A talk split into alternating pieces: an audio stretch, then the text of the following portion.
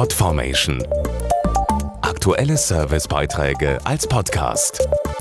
Regelmäßige Infos aus den Bereichen Service und Tipps. In andere Länder zu reisen dient natürlich meist der Erholung.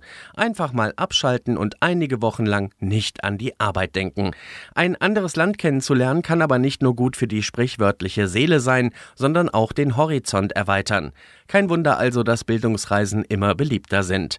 Ein erfahrener Anbieter von Bildungsreisen ist zum Beispiel der Volksbund Deutsche Kriegsgräberfürsorge. Er will mit seinen Reisen Eindrücke von Land und Leuten vermitteln und das auch immer mit geschichtlichem Bezug.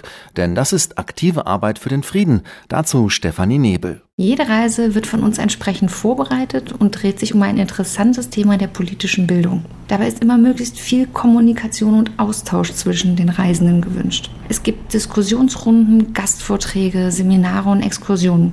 Wir besuchen aber immer natürlich auch die touristischen Highlights des Reiseziels und es kann auch sportlich werden. Dieses Jahr geht es zum Beispiel nach Berlin, Frankreich und Italien. Ende Juli geht es auf einen Fahrradsommer nach Italien in die wunderschöne Natur rund um Finchgau in Südtirol. Im September folgt dann eine Bildungsreise an die Küste der französischen Bretagne und im November geht es dann in die Hauptstadt nach Berlin.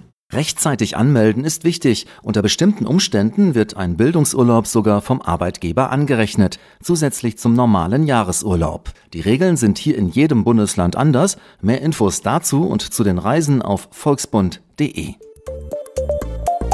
Podformation.de Aktuelle Servicebeiträge als Podcast.